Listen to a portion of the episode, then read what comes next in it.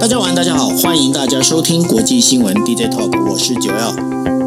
Hello，大家晚安，我是 Dennis。是，今天的时间是二零二二年的五月三十一号啊、呃、晚上的台北时间二十三点五十二分。那今天为大家带来的五则新闻呢、啊，分别是第一个，也就是呃我们在讲说美国才拜登才刚前脚走开啊，就是有关包括的我们在讲的 Quad。还有包括了整个一个印太的，就是自由开放的这样的一个概念，才刚讲完之后呢，呃，就是中国的外交部长王毅呢就开始飞到了南太平洋，飞到南太平洋做什么事情呢？他跟南太平洋岛国要签要签署一个安全保障协定，可是这个是功败垂成，为什么？待会来跟大家解释。另外的话，大家应该知道，就是前阵子才来台湾访问过的美国参议员呢，又再度来访问台湾。那他来台湾访问最主要目的在哪里？那他跟蔡英文总统见面之后，到底谈了什么？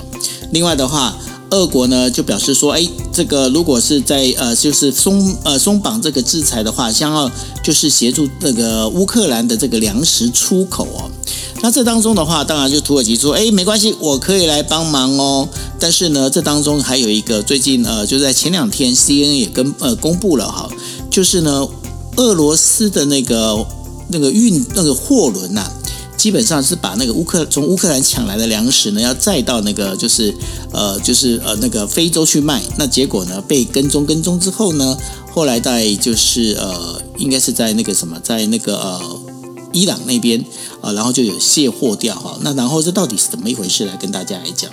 那另外的话就是欧盟啊，欧盟宣布啊，对于这个时候禁运，然后呢，但是宣布是有达到百分之九十，这当中是到底是哪些没有呢？因为这感感觉听起来好像只做半套哎。那另外的话还有包括了就是以色列跟阿拉伯呢联手来对抗伊朗，到底怎么一回事？那来跟大家来讲哦。那我们先进入第一则新闻。第一则新闻要跟大家讲的就是说，三十号呢，在南太平洋岛国斐济啊访问的中国国务呃国务委员。兼外长王毅呢，他针对呢就是跟呃十个这个太平洋南太平洋岛国的这样的一个外长进行做所谓的线上会议，然后他在进行的这叫做中国以及太平洋岛国外长会议哦。他目标呢是希望把十个这个就是呃太平洋岛国呢能够一起来签署一个安全的一个呃协议哦。那但是呢在最后一刻呢却被推翻了。那在这被推翻的同时呢，其实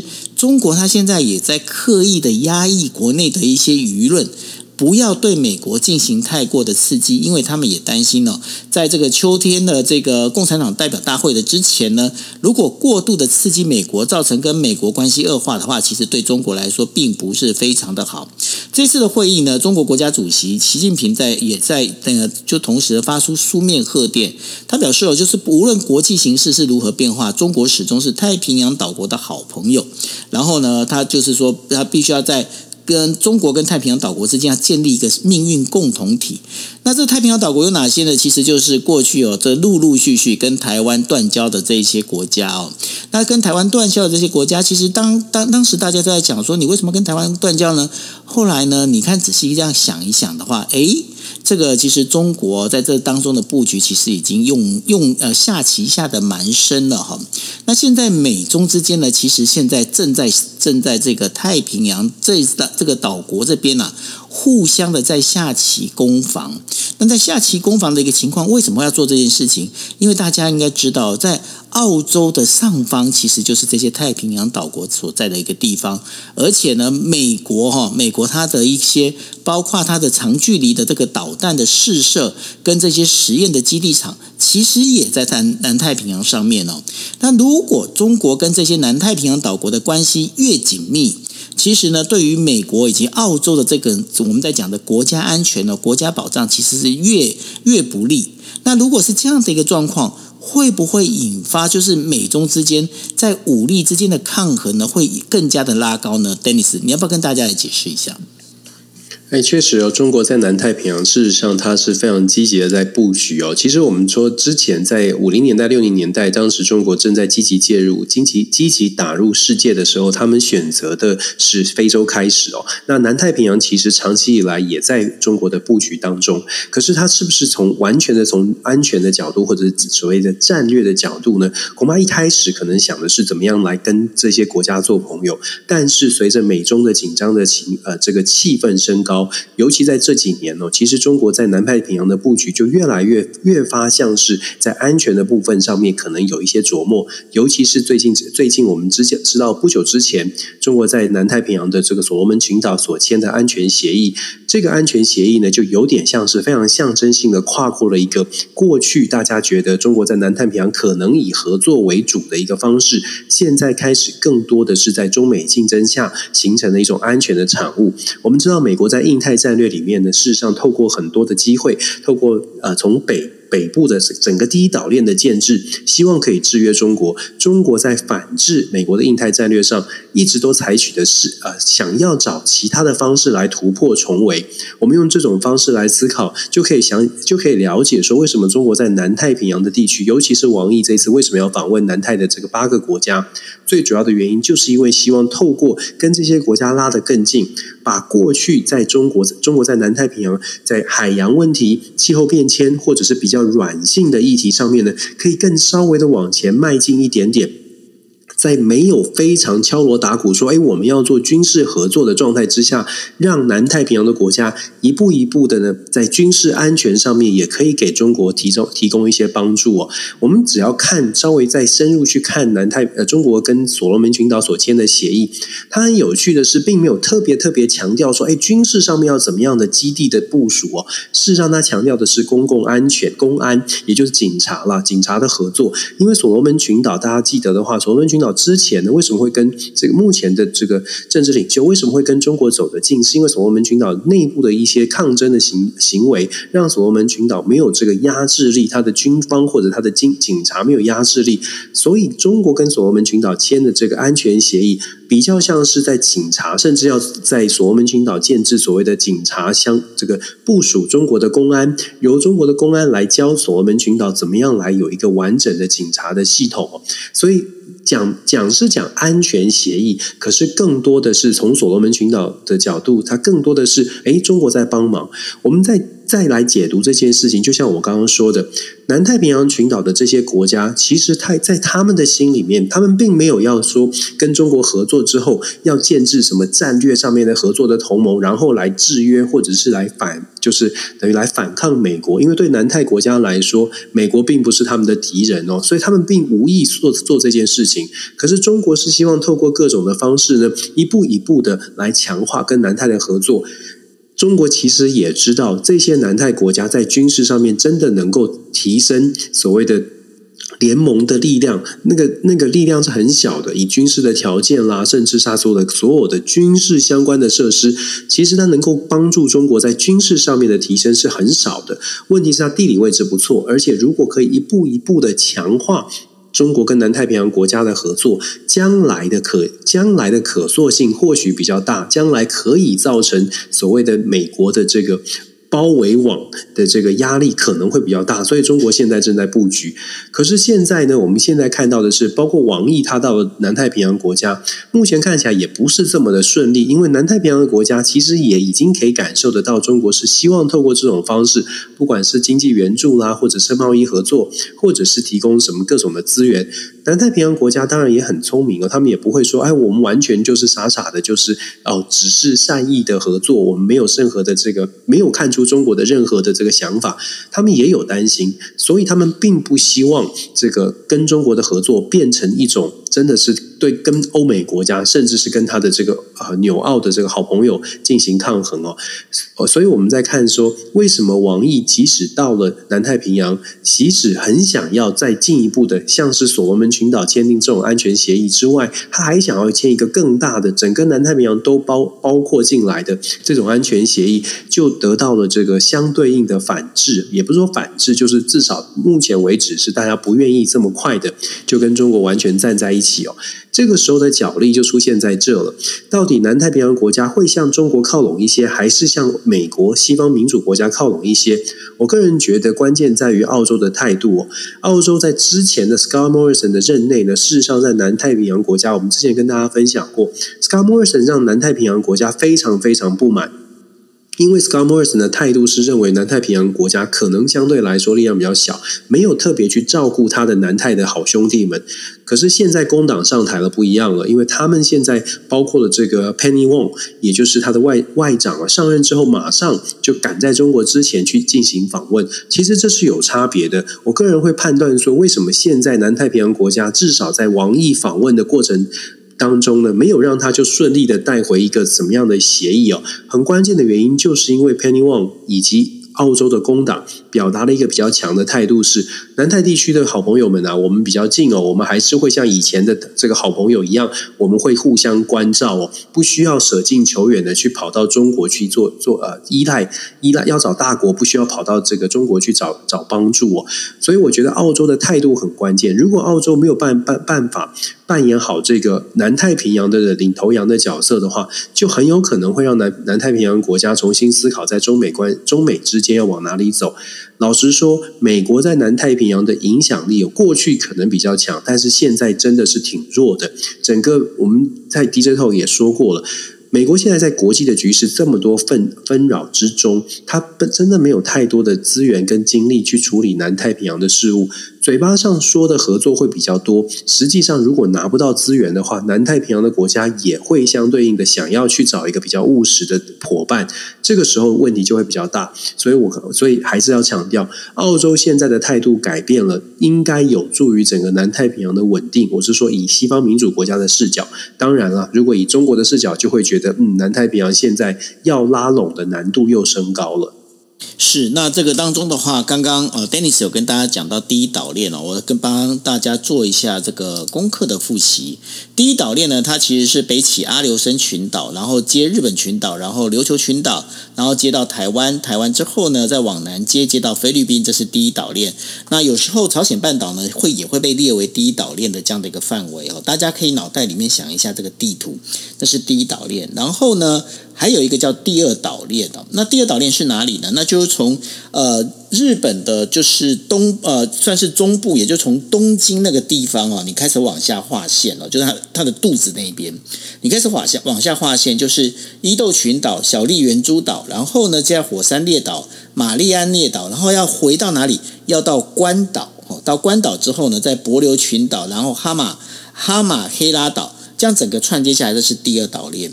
那接下来有个第三岛链，第三岛链是在哪里呢？是就从呃北起阿拉斯加，然后夏威夷群岛，然后再接上就是整个太平洋岛屿岛国这一边，然后接到美国。那美国，然后还有就是包括澳洲、纽西兰这样整个接下来，大家就可以发现一件事情：为什么这件事情就是说王毅飞到南太平洋这个事情哦会？大家会那么重视，包括美国跟澳洲会那么重视的原因也在这边，因为这是直接就是已经穿越过第一跟第二岛链，而直接进到第第二跟第三岛链当中的一个算是非常重要的一个区块哦。那也就是接近了，包括澳洲啊、美国啊这些地方，其实已经非常接近了。所以说，在整个军事战略上头的话，这是一个非常重要的一个点。那当然，刚刚 Dennis 也讲了，就是说在这个部分里头的话，这个这些呃南太平洋的各国。他可能在武力上没有那么大的一个强势，但是呢，问题是今天如果包括了他，如果愿意接受中国的这样的一带一路的这样的一个状况之后呢，对于美国来讲，这就等于说是算是门前失火，这已经不是后院失火的事情了，对不对，Dennis？没错啊，这个就像你刚你刚把这个图图画图像，我不知道有多少朋友会去拿那个地图真的看一下。你真的把图像拿出来，你就可以理解为什么说图一过去为什么长期以来会一直在讲第一岛链哦。当然了，现在的军事科技可能要突破第一岛链难度就不像过去这么高，毕竟现在的这个弹道飞弹都可以打。但重点还是以实体来说，真的要投射兵力，你要突破还是不容易。那如果说真的来到了南太平洋，真的可以。来到南太平洋，而且有基地，是基地的设置，而且能让中国是很舒服的在这里可以做一任何的修补或整补的工作。事实上，它当然会是一个很大的安全威胁。那所以，为什么我们会说在南太平洋会有角力的出现，而我为什么会讲说澳洲现在的态度，如果真的可以让南太平洋的国家重新回到嗯靠澳洲就好，或者是有澳洲在作为这个南太平洋的代表的国家，事实上对于西方民主阵营而言会是比较安全的一种选择。是，那接下来当然谈到这个部分，我们就不能不谈台湾哦。那台湾蔡英文总统呢，他在呃就是三十一号的时候，他接见了就会见了这个美国民主党的参议员哦，叫做达克沃斯。那达克沃斯过去已经过呃有曾经来来到台湾过了哈。那然后呢，蔡英文总统跟他见面之后呢，其实跟他表示，其实台湾呢。很愿意加入所谓的 IPEF 这样的一个组织哦，那希望他本身也希望能够呃，就是台湾能够尽快能够加入哦。那对于这整个一个事情里头，就是说包括了我们在讲的这个达克沃斯他来到台湾访问这件事情，其实中国他有很大的一个反应跟反弹。Dennis，为什么达克沃斯他是一个参议员来到台湾，而且他过去已经曾经来过台湾，那这一次为什么中国反应会那么大呢？我觉得中国反应一一直一直都很大了，他们就是要表达他们的不满哦，就是台湾跟美国任何的官方的或者是半官方的任何的交流，其实中方的反应都会很大，所以其实我我会觉得我们就呃。稍微的冷静，也不用特别特别的紧张中方的反应。到时候我们要去解读，我会觉得比较重要的是解读达克沃斯来台湾这件事情。首先呢，我看 Duckworth 呃，Tammy Duckworth 呃，先跟大家说，Tammy Duckworth 他并不是一个一般的参议员。当然，你要说每个参议员都很重要，但是 Tammy Duckworth 为什么特别有趣呢？或者特别值得关注呢？是因为如果大家回顾在拜登在选副总统的时候，当时 Tammy Duckworth 跟 Kamala Harris 这两个人是口袋名单，其中之一。会被选为副总统的搭档候选人，后来。这个当然我们就知道，就是叫小贺出现嘛。但是我我当时就会觉得，我当时就觉得，如果是 Duckworth 的话，是蛮不错的，是可能是更加的人选哦。那不不论如何，Duckworth 我们特别刚刚强调这个过程是讲说，Duckworth 在民主党内，尤其在跟拜登的关系，绝对不会是一般的参议员比较不熟的，而是他可能跟拜登的关系稍微更亲近一些。所谓的亲近，是指我们想象一下，他这次呃造访台湾。当然，他是一个比较特别的、突然的造访台湾。当然，他是他整个亚太、印太的这个旅程之一哦。他造访台湾。如果他跟拜登总统的这个呃关系不错的话，是不是代表拜登总统也想要透过 Duckworth 来传递一些消息呢？这个消息，尤其是在美国拜登总统在 IPF 台湾没有加入，在美国在拜登总统的印印呃这个亚太访问之后，Duckworth 来台湾传递什么讯号？我相信，首先表面上我们很清楚的知道的是，传递的是台美国当然会支持台湾，所以 Duckworth 到台湾也特别去强调说，台湾不会孤军奋战，美国一定会跟台湾站在一起，这一点毫无疑问哦。再来，Douglas 其实在之前被问到说他怎么看拜登总统在日本回答人家就是会用军事介入台海台海争端的时候，他怎么来判断？Douglas 或还有不少的参议员哦。回答都是说，他们认为拜登总统是打从心底是认为是要做这样的事情的。当然，政治最后是不是需要角力，或者是如果真的发生这件事情，总统是不是能够按照自己个人的意愿做这件做这个决定，不敢说。可是，在很多的参议员的心中，都认为说，拜登总统他会觉得，如果发生这件事情，他会在个人的意愿上想要做这件事，想要帮助台湾，而且用军事来介入，而且这个。个人意愿呢，有就当然我们就可以想象，个人意愿有可能就会让这个推力会强一些。我们要我们要讲的是，呃，都是要务实的看待。当然，这都是没有白纸黑字，可是有个人的意愿，看起来至少解读上，Duckworth 会这样解读。Duckworth 对拜登的了解，其实还是有参考价值的。这是第一个部分，就是他是不是带来了一些讯号，传递对台湾支持的讯号，而且让台湾了解说，就算没有 IPEF，其实美国还是跟台湾站在一起。那就回到了这个 IPEF 的部分。其实我一直在强调，IPEF 并不是一个传统的 FTA，也就是它并不是为了赚钱，当然赚钱它是一个目的哦，各种的产业链啦，产业的结产产业的合作，跟日本跟韩国 AI 的发展啦，半导体的交流，这些都很重要。但是如果我们但是 IPEF 的本质。我一直在说，IPF 的本质是经济战略，它是战略。所谓的战略，是他想要透过 IPF 来制约中国，受透过 IPF 建建制出未来在整个国全球的这个经贸市场当中，包括了半导体产业、高科技产业，甚至是智慧财产权等等等等，劳工权益。透过这种方式把规则写好，把规则制定好。如果中国大陆将来中国政府如果真的想要加入任何的经贸组织，这个规则会把它限缩住。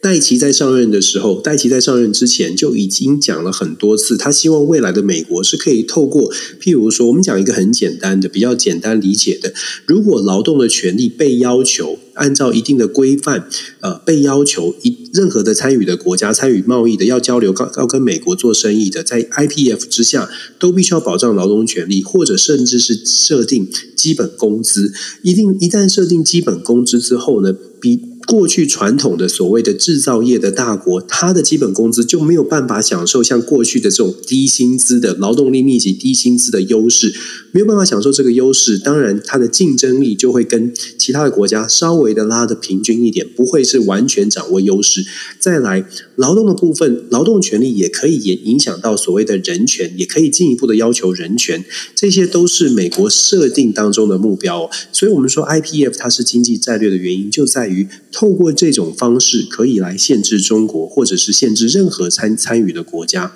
那台湾不能加入，到目前为止不能加入的原因也在这里，因为它是经济战略，所以它必须要有更多更多的国家，在没有其他的考虑之下，都愿意来加入。数大便是美，数这个会员人数多，这个组织的力量就会比较大。所以美国把它当成经济战略的时候，我们可以想象，为什么台湾目前要加入的部分要加入比较难，因为台湾。加入了，可能会造成部分的国家会担心说：“哎呀，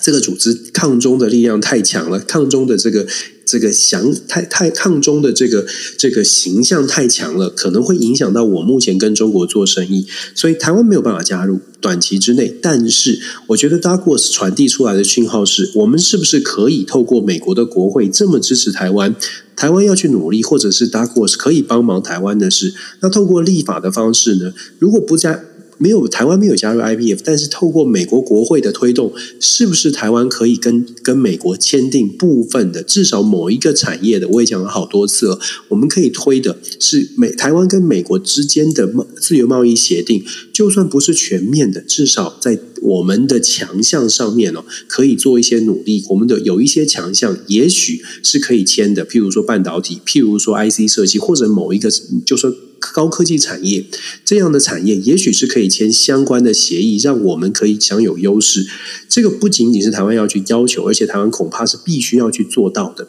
为什么这么说呢？其实。日本有媒体，有包括最近有一些媒体在讨论说，台积电在美国的一些困境。台积电在美国的困境在于，我们台积电到了美国之后，它在亚利桑那州设厂，可是，在亚利桑那州，其实在当地竞争很激烈的。在凤凰城附近呢，除了台积电之外，还有 Intel，然后包括了美国的这个呃商贸部长 Raimondo，在在上个礼拜结束的达沃斯论坛当中，也特别点出了台湾，就是美国要美国是没有办法长期。大高高度的依赖台湾的晶片产出，这个当然我们在某种程度上说，台湾现在台积电的市占率很高，我们很骄傲。可是同时，当美国试出了美国不能够这么依赖台湾的时候，我们要反过来想了。我们要反过来想的是。这个是什么意思？不能全部依赖台湾，那我们的市占率会下降了。对我们来说，好像有点威胁。这个时候，你又去看到说，美国在跟韩国进行紧密的合作，在跟日本进行合作。如果说韩国跟日本都提高了市占率，当然我们的进我们就会被压缩了。这当然是从国家、国家我们自己国家利益的角度出发哦，要保护台湾的国家利益，恐怕在这个时候没有加入 IPF，可是这个时候必须要赶快的想一些战略，怎么样去跟美国合作？这个我们好像讲好一再一讲再讲，可是还是要去特别强调我们的优势要怎么守住。现在是台湾的当务之急。我知道台湾关注很多不同的话话题。可是，在目前美国很积极在打造它的战略，甚至是产业链正在补上的时候，这个洞美国不会让它一直持续在这里。美国是非常积极的想要补上产业链的这个这个缺口，而且速度是非常快的，在找人补。他找韩国来补，他找日本来补。我们必须要做到的是，他要找台湾来补，而且找台湾来补，还要必须让我们可以有有得利，有这要考这这真是考验我们的智慧了。呃，今天的话在，呃，就是日本呢，日本的日经新闻呢，有这么一则新，有一则有这么一则新闻，其实还蛮有意思的哦。那呃，可以跟大家来做分享。那这个当中，这个新闻是在谈什么呢？他就在讲，就是说，呃，完全无法停止的这个台湾企业来买购买日本这件事情哦。那他是从从什么时候开始讲呢？他就从当然就从红海啊，二零一六年收购了那个呃，就是 Sharp 之后，然后呢，二零一八年呢，其实呃，红海也买了就是东芝的这个，包括它的一个算是呃那个电脑的。笔记本的这个整个产业哦，接下来二零一九年的时候呢，联华电子呢就是买了富士通的半导体的主力工厂，就是三重县的一个主力工厂。然后呢，二零二零年哦，就是 CMC，也就是中环集团呢，他买了就是三菱化工的这个关于就是呃我们在讲的就包括了那个呃记忆体哈这样的一个事业。那另外的话，到二零同样是二零二零年的时候，华邦电子呢，他买买了就是包括呃，就是 Panasonic 半导体的事业啊。那另外的话，同样是二零二零年，红海呢不不仅是买了 JDI 哦，就是日本 JDI，JDI 是专门在做那个呃液晶萤幕的哈。然后还有包括 NEC 的这个 Display 的这个事业。二零二一年呢，伟创伟创呢，它就是呃把那个台呃就是 JDI 在台湾的这个子公司买掉哦。那另外，在二零二一年的时候，红海又买了跟日本电产还有就是电动车事业哦。刚刚我跟大家提到了有关电动车事业的这整个一个合并的一个事情。那当然到二零二二年的话，大家最熟悉的也就是台积电哦。台积电进到了就是熊本，然后做了跟 Sony 还有就是电那个电产都是 Denson 哦，他们一起合作。那 Denson 大家想说 Denson 是什么？Denson 其实它专门在做的就是所谓的电动车马达哦。然后包括还有 UMC 哦，UMC 它在三它在三重工厂里面，它也买了这个半导体的一个产业。在这当中的话，可以发现一件事情，就是说，其实台湾的产业已经开始在动。他们在动什么呢？因为包括了跟日本之间的一个合作，开始来做这样的一个事情的时候，其实回到了刚刚 Dennis 在跟大家提的一个非常重要的一个概念哦，就是说，你当你觉得说，哎，台湾好像，嗯，台湾应该是。可以这样的，就是可以继续这样错下去、撑下去的时候呢，但是台湾真正你能够掌握、你能够跟日本合作的这个当中的这个紧密的结合，你能够走到多紧密？国家是不是应该站出来去做这样的一个事情，帮把这事情做得更顺，让这彼此之间的就是。呃，企业去跟日本的企业在做合作的时候，呃，国家这边能够有占一份的力量，这样子的话，这整个就是一起去打仗的这种概念才出得来，对不对，Dennis？对啊，这就是我们期待的事情啊！我们很期待，就是我们我你真的你刚刚讲的这些故事，就一一再的去证明台湾的企业真的很厉害。就是台湾的企业是非真的都在打国际杯，但是我们需要的是，可能是像像日本、韩国他们有政府的相对应的政策，让我们的国家队出去是有澳元的。我觉得这个部分是至少我们期待看到更多了。当然，我希望现在也是很努力在做，可是我会觉得现在真的是非常关键的时候，因为。每真的是之前说过的中型的国家，像日本、韩国，他们是非常非常积极，在这现在的这个多极体系当中，不断的去攻城略地、抢资源、抢抢到抢占市场哦。我包括我自己在德州深深深有所感，韩国的这个呃这个在在 Austin 这边盖的这个三星要在 Austin 盖厂。这件事情已经很严重的影响了，不说很严重影响，应该是说很明显的让这个整个德州哦，呃，你可以看到这个的感觉起来韩国人也变多，然后对于韩国的整个好感度哦，等等等，你会发现连带的是有很大的影响，这也算是一种软实力。我觉得台湾也在某种程度可以透过我们的半导体做到这些事情，可是恐怕要真的要稍微参考一下别人的国家级的战略规划是什么，我觉得我们可以做得到，诶。那要不要我跟你讲一下，现在熊本最缺的是什么？你知道吗？熊本熊吗？不是，不是熊本熊。熊本现在最缺的呢，是会讲中文的保姆。就是我们在讲中文是台湾的中文哦，讲台湾中文的保姆。为什么呢？因为呃，慢慢的现在等于说，包括台积电到就是呃熊本这一边的这个，等于说他们整个工程师，包括整个人员都过来之后啊。呃，熊本现在很缺会讲台湾中文的这样这这一些人，那所以呢，包括了一些相关的呃周边的这些产业，其实他们现在很缺，而且他们现在呢非常缺教中文的老师。很有趣吧？其实全球都是，所以我觉得就就没有，我指的是台湾、呃、台湾腔的中文。对对对，我说这个像教中文这件事情啊，因为之前这个中国大陆中国他们这个所谓的孔子学院的建制被大家所呃反制之后啊，事实上全球想要学中文的这个这个。这个需求还是在，但是没有老师，对，所以其实台湾在教中文这件事情确实有了蛮好的一个契机。只不过我们一样的，这又要这是又是需要一个全国的这个等于是国家级的一个战略的规划了。对啊，至少那个中文不要不要那个，就是我前阵子还在骂，就是动不动就是那个什么，哎，宫斗剧是不是？宫斗剧，对，哎呀，你不但你不觉得现在这个中文，大家这个媒体上面看到很多都是错字，然后文这个成语也都是乱用吗？对，不是，我跟你讲，你宫斗剧你要用在主播宫斗剧，我觉得好勉强来用得过。他居然把那个美中在那个南太平洋角力也把它叫做宫斗剧，我说这是哪哪门子宫斗剧？可不可以告诉我一下？就只觉得只要有个斗，感觉起来就是在 角力吧。豆就是前面要加个攻，大家就就是有个角力的概念，真的是词语疲乏。那个 Dennis 老师，麻烦教一下好吗？这这我 我肯定有些，这不是我不是中文老师，但我真的觉得这个这些这些词句哦，有的时候看最尤其是这几年看这个新闻，包括下标，包括什么，真的会让大家觉得，也许我们嗯可以可以稍微加强一下下。真的，包括什么全台最美了用了多少次，然后还有包括那个世界婚礼，我我跟你讲，我从以前的世纪婚礼我就不要看了几次的世纪婚礼，然后还有还有一个我最讨厌就是要开第一枪。哈哈哈这个词好像都没有办法用摆脱这些这些名词了，就永远都是一样的做法。对呀、好，那我们继续我们第三则。那第三则要跟大家讲的呢，就是呃，土耳其总统哦，埃尔埃尔多安在三十号的时候跟乌克兰总统，就是呃那个乌克兰总统这边呃通过电话之后啊。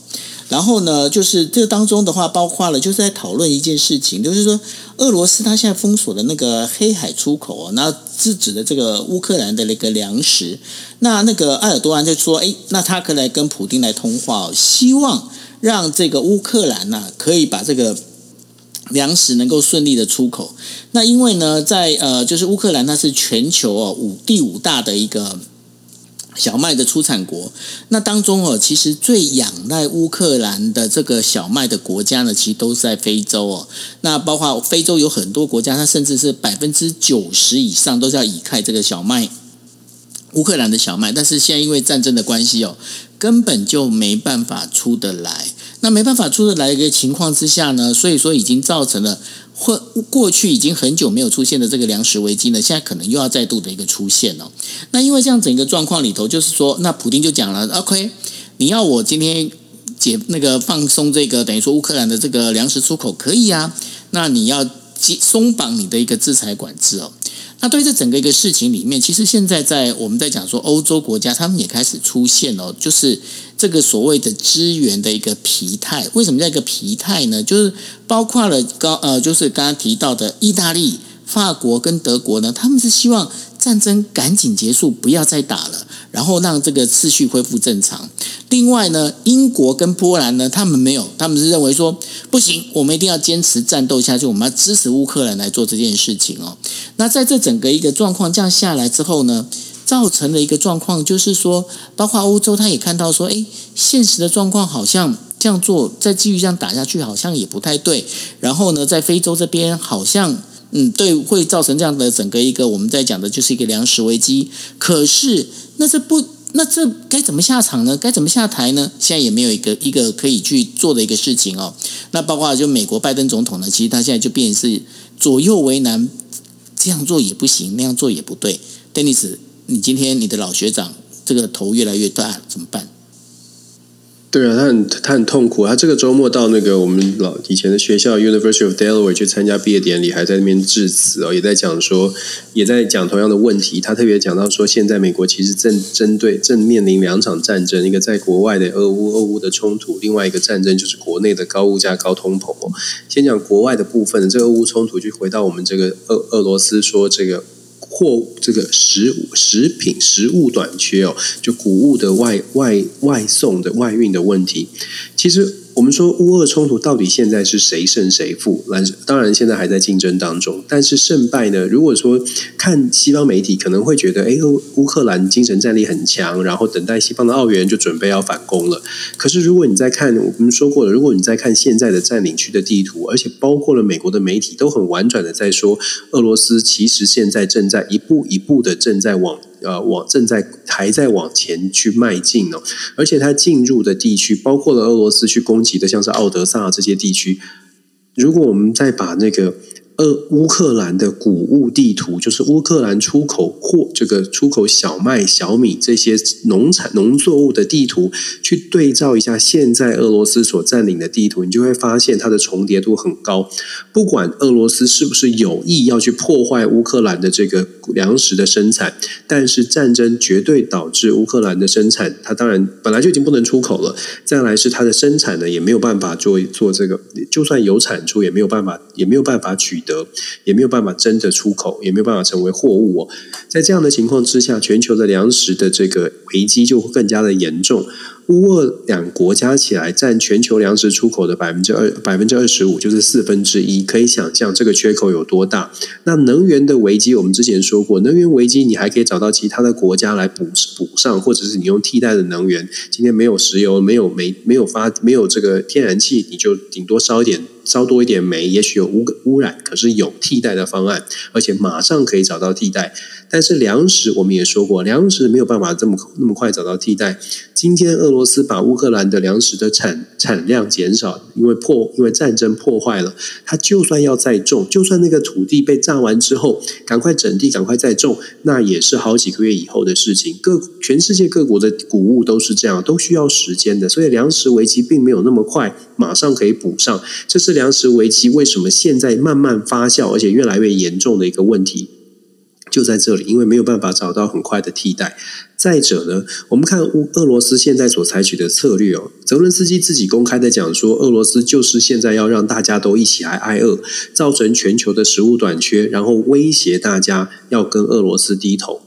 他点出这个事实，问题是能不能解决才是我们想要关注的，能不能有其他的配套呢？恐怕现在很困难。那你你看说，俄罗斯去跟土耳其做谈判呢？也有也有朋友会问说，哎，为什么是土耳其呢？其实一样的，就像九欧刚刚举举例给大家听哦，我们把地图拿出来，你就会看到为什么马里乌波尔很重要，因为马里乌波尔是乌克兰出口粮食的重要的海港。这个港的出口，那个那个海叫什么？那个海叫做亚速海。亚速海。要是一个内海，亚速海要出来，出来到黑海，黑海呢是谁来控制呢？黑海是土耳其控制黑海的出海口，所以要从黑海再出来，基本上要跟土耳其进行谈判。土耳其在这个时候可以跟俄罗斯对话，还可以跟土耳俄罗斯对谈，或者是俄罗斯愿意跟土耳其对谈，就两个原因。第一个是双方的关系没有撕破脸，你若撕破脸了，普京也不会跟他谈判。所以土耳其有一个优势是，土耳其跟俄罗斯没有撕破脸。再者，土耳其跟俄罗斯有谈判的筹码，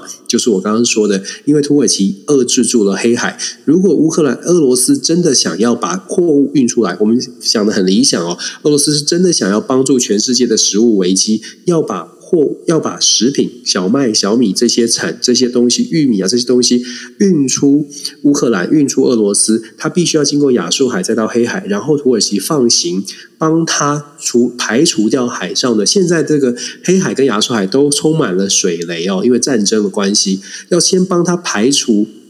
水雷开出一条 corridor，就是开出一条道路，让这些船可以出来。一旦可以做到这样子，他们的这个协调，现在在谈的是说，诶，俄罗斯想要帮助世界来处理粮食的危机，而且俄罗斯谈的条件是，那你们要把要松绑一些经济的制裁哦。不论美国或者西方国家要不要松绑经济制裁，光是以航航道清出一条航道这件事情，我们说这个航道一旦清出来，它可以运出来的食物，可是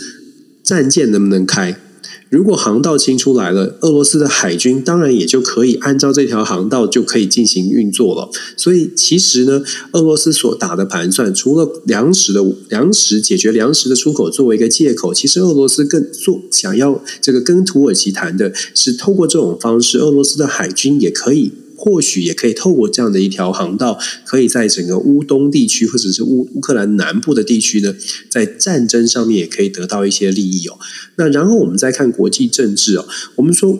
这个食物危机对于全球来说，它都是很大的危机。那土耳其去跟俄罗斯谈判，如果真的最后的结果是说帮他清一条航道，然后让俄罗斯的海军甚至都可以操作，世界会谴责土耳其吗？因为土耳其算不算是跟俄罗斯妥协呢？如果世界不谴责土耳其，代表的是说，好吧，为了粮食的危机，我们可以跟俄罗斯进行。我们可以跟俄罗斯低头。就一开始问说，拜登现在头很痛，确实头很痛。现在美国对于土耳其去跟俄罗斯谈，而且甚至有可能让俄罗斯，诶，就这样子帮帮助俄罗斯扫除水雷，这到底算不算低头？这个要不要谴责？如果要谴责的话，那土粮食危机谁来解救？整个非洲国家没有粮食，或者是整个中东地区遇到的，像埃及，粮食也是靠乌尔从乌尔两国。在这种状况之下，美国到底用什么态度，或者整个西方民主国家所谓的民主同盟要用什么态度来看土耳其？这个也是后续观察的。如果大家都没有谴责土耳其，真的就反映出来很现实。土耳其现在做的这件事情，可以让粮食的危机稍微缓解。虽然我们觉得我们都不想跟俄罗斯低头，可是粮食危机怎么除了他们之外无解？这是为什么？现在在战争发展到第九十九十五、九十六天哦，我们其实过程当中一直在讲说。各国对于乌俄冲突的态度，包括媒体开始降温，你可以看到，对时间拉得越长，真的是比气长。可是这个气有很多的变数，现在的食食品的短缺，就是可能会让俄罗斯稍微气稍微更长一点，因为他手上筹码。筹码更多，要怎么来跟俄罗斯进行抗衡？不论是在战场上，还是在各种像像这种粮食危机、能源危机上，要怎么来做一些综合这个斡旋？其实真的是非常难、非常难的挑战呢、啊。其实能源虽然说有替代方案，其实能源因为少了百分之十，事实上让全世界、让美国现在高居不下的物价跟油价，拜登也很头痛。偏偏他就不是，这不这又不是跟联准会开完会之后靠国内问题就可以解决的，他必须是要处理乌俄的冲突，所以目前的状况看起来呢，我会觉得，嗯，这个呃，难，这个挑战不少了。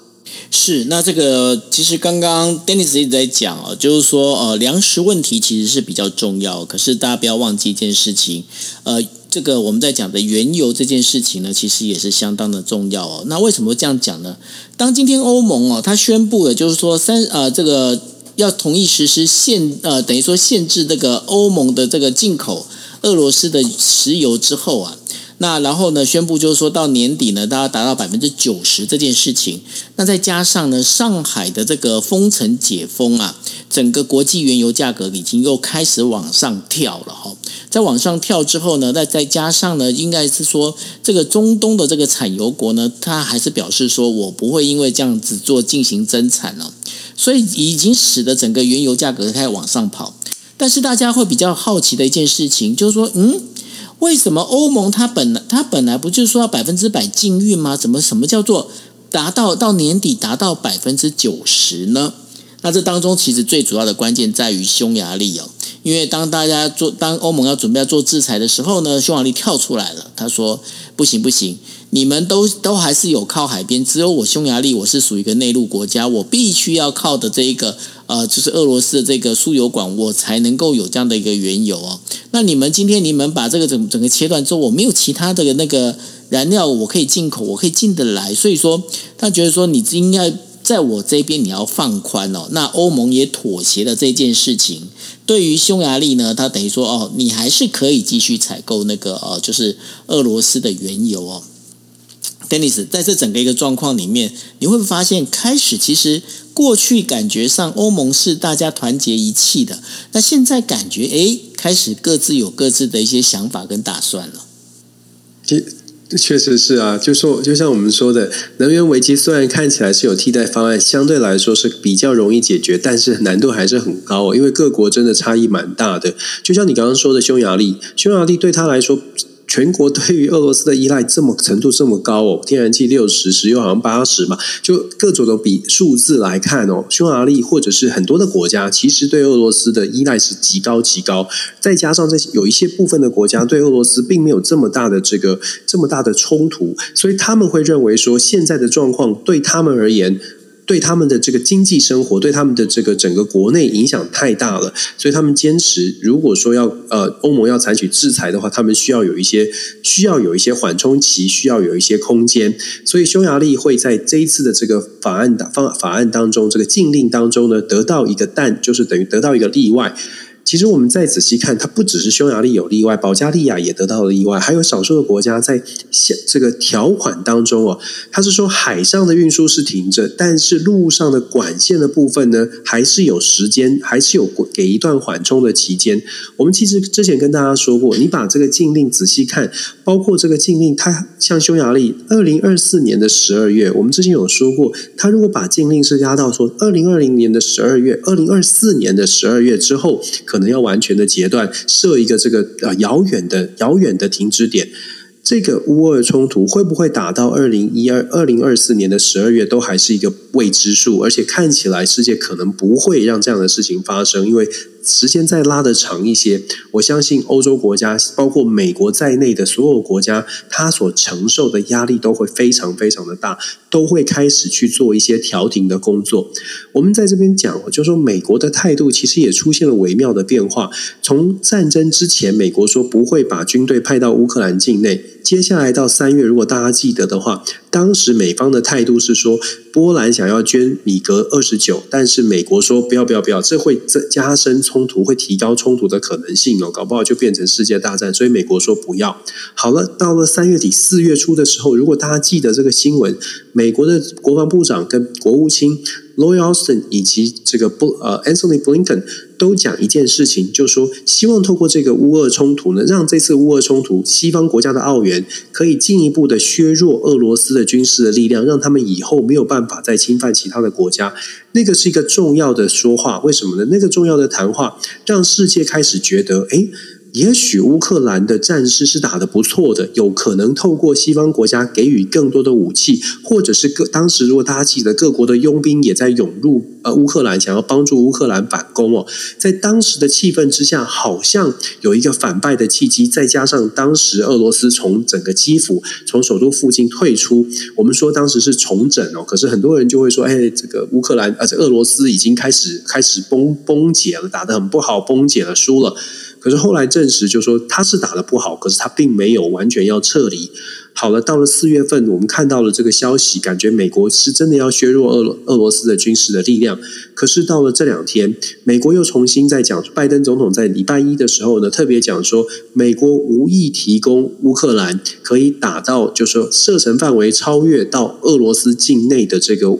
呃，中攻击性的武器哦，它是不是又再往回缩一点？它是不是反映出来整个的战场的局势可能跟我们看到的状况是不是一样的？觉得乌克兰还是充满了信心。泽伦斯基自己都说，乌东地区想要回到说完全的拿回乌克兰之手，恐怕是非常非常的困难。他自己承认的，包括像克里米亚、顿内斯克这些地方，真的要拿回来，回到乌克兰的怀抱，回到乌克兰政府的控制，他觉得挑战太大了。那更不用说在如果说在西方国家团结支持的情况之下，都会很大的挑战。那更不用说现在这个支持的力道，我从种种迹象显示，好像稍微的保守一点点，而且好像是希望乌克兰可以赶快冷静下来，双方都冷静下来。进行一些谈判。上个礼拜九，你记得吗？我们还在谈基辛格哦，Kissinger，我们还在讨论说姑息主义，它其实是很无奈的，就是一个国际政治的现实。当我们看到现在有一些国家开始在做对乌克兰的支持，开始在做比较保守的这个呃策略的选择的时候，你就不得不想说，嗯，或许现在。各国在思考的是怎么样让这个战争停止，让各国影响自己国内的油价啦、粮食的价格开始做出一些重新有盘整、重新重整的机会，否则各国的经济恐恐怕都很难过。真的是这样子哦，所以说呃，这个接下来啊，这场战争会怎么打哦？那刚刚呃，Dennis 他有提到的有关于那个拜登总统所说的这件事情呢，那个是他整个一个防空系统呢，是叫做 M 啊、呃、MLRS 哈，就等于说是呃多连发的这个火箭发射系统。那因为呢，在这个记者团里面就要问问一个问题，就是说。那你到底会不会送给？就是会不会把这个这样的一个武器系统呢，会送到这个呃乌克兰的手上哦？那所以呢，拜登才会讲了刚刚那一句话，也就是说是不会去提供可以打到俄罗斯国内的这样的一个武器啊。那所以呢，在这整个一个状况里头，可以知道说，就还是回到我们刚刚在讲的，其实对于美国来讲，现在你要它向左也不是，向右也不是哦，它现在是左右为难。那另外的话，我们要进入到第五则新闻。第五则新闻是在提到的，就是说以色列在五月三十一号的时候，跟阿拉伯联合酋长国，他签署了一个自由贸易协定。那这是呢，以色列第一次哦，跟阿拉伯国家签署所谓的自由贸易协定。那这当中的话，也是会呃，希望能够借这个方式呢，能够加强彼此之间的一个关系哦。那在这个自由贸易协定里面呢，就会分别就是会取会立刻或者是分阶段取消两国百分之九十六以上的这个产品的一个关税哦。这当中包括了农产品、化妆品、医疗器械还有医疗产品哦，这些相关的事情呢，其实都会在这个贸易协定里面会这样去走。呃，现在的话就是应该是说，呃，以色列跟阿联酋这样的一个关系开始修好。听说这个事情其实是跟他们想要联联合起来去呃对抗伊朗是有一些关系的。Dennis，这当中的一个逻辑到底是怎么样？确实是这样啊，其实以阿之前有很长期的冲突，我从一九四零年代的冲突一直一直延续，是真正的军事的冲突，一直延续到七零年代。然后双方的关系其实一直都很不好，但是都没有正，都很长一段时间是没有正常化的外交关系。但是在美国的斡旋之下呢，其实以阿之间在最最近这几年关系真的是改变蛮多，尤其是当伊朗的威胁对于两国来说，伊朗的威胁逐渐的上升之后，以色列跟阿拉伯呃阿拉伯世界，或者是说我们整个说沙乌地阿拉伯、阿联酋等等这些国家，它的这个关系就非常紧密的开始做一些合作了，尤其是最最近这两周，那双方呢，以色列跟沙沙乌地阿拉伯的这个国家的外长。都拜访了美国，前后脚的拜访哦，国防部长拜访美国，那跟美国讨论之后呢，就发现了一个很很有趣的现象，是回回回去之后，回到了中东之后呢，又开始进行更多的这个交流，那一这个。跟美国之间等于是三角的这个协调。美国，我们说以色列在整个中东地区其实是美国很重要的盟友。可是以色列在于针对伊朗核协议这件事情上，跟美国的态度跟立场是完全的不同的。因为对以色列来说，那是在家门口的威胁。他们希望伊朗是完全不能不能有核子武器的研发的能力的，不像美国，他是希望说哦，你就停在这里。你现在不做了，不要再研发了就可以了。对以色列来说，他是希望完全不要有。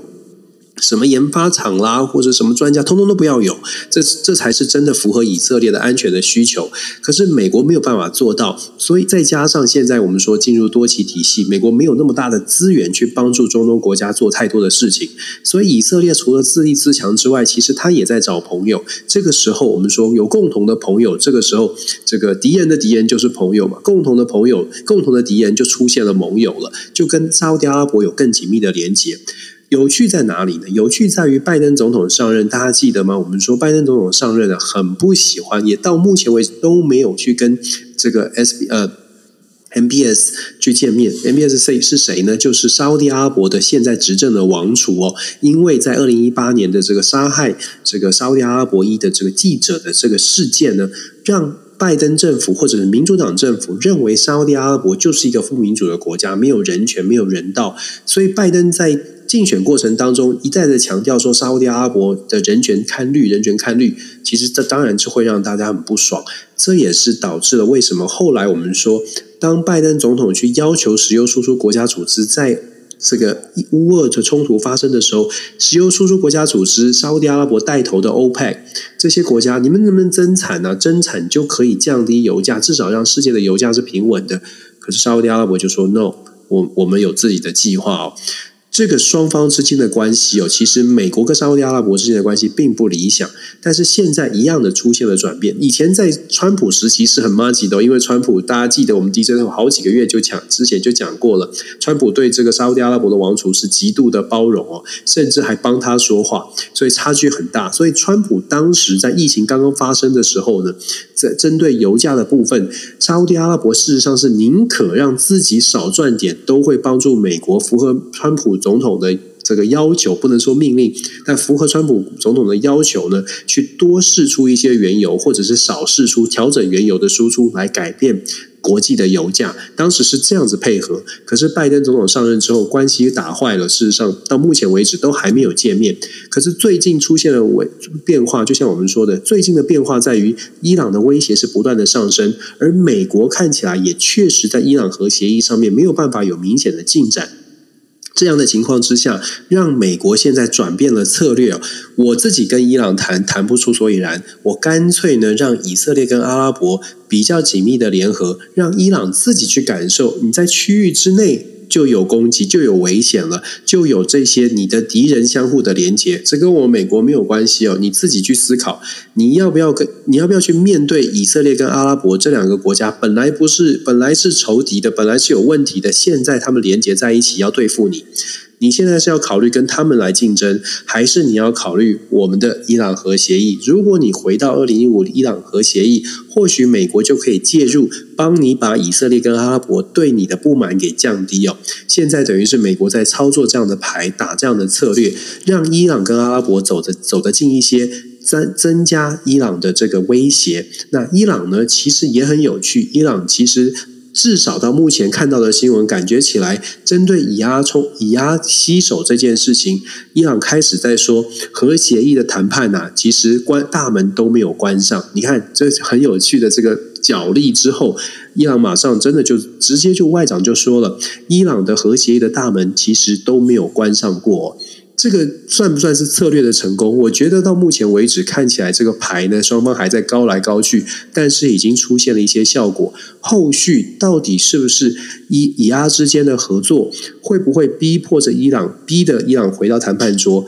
回到谈判桌之后，真的签回了二零一五核协议，能美国能不能够满足以色列跟阿拉伯的要求？因为以色列跟阿拉伯是说，伊朗。伊朗核协议也不也不是好东西，也不能满足他们。美国到时候要反过来去说服他们说：好了好了，现在你们结盟好，你们做生意就好了，你们不要这个不要针对伊朗的部分太太凶狠哦。现在大家都是好朋友了，这是我们想想这个叫什么设计画面哦？这个设计画面会不会出现？设计对白了，设计对白，这个设计对白会不会出现？那就考验的就是说美国的面子到底有没有这么大了？我觉得关键在于。非常有可能，拜登会在目前看起来，拜登在六月份会访问中东。访问中东会不会到沙乌地阿拉伯去出访？会不会见 MBS？我觉得这是挺关键的。如果说拜登去见了 MBS，真的去破冰了，那我接我觉得。不仅仅是伊朗的问题有解，甚至是跟 MBS 谈完之后，油价的部分，或许如果 MBS 愿意见拜登呢，双方真的破冰了，我甚至觉得油价的部分也会有一个比较乐观的期待预期的预期的心理，而且甚至整个预这个呃发展会比较乐观一点。但是如果拜登到中东还是见不到 MBS 的话，我觉得那就是比较麻烦了。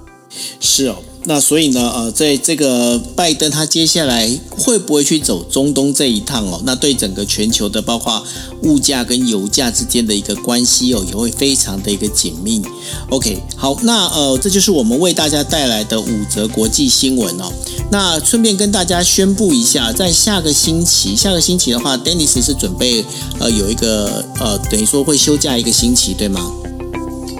对对对，好久没休假，休假一个星期。对，所以呢，我们国际新闻 BJ Talk 在下一个星期呢会停播一个星期，就是下个星期三天都会停播哦。那然后呢，其实我们在最近的话，呃，如果我跟 Dennis 我们分别都会有事情要忙。然后在六月二十八号的那个星期呢，我们会停播，停播会大概呃会有两个星期，因为我要飞到日本东京那边去哦，那有一些活动我要去办，所以呢大概会有两个星期，也就是说在对最近的这段时间的话，呃，在我们播出这个国际新闻 DJ Talk 播出的时间可能会比较不一定不稳定的状况之下呢，先跟大家说一下，那至少下个星期是停播的，对吗？没错，没错，请大家多多包涵。没错，OK，好，那这就是我们为大家带来的国际新闻 DJ Talk。那也谢谢大家，大家晚安喽，拜拜。晚安，拜拜。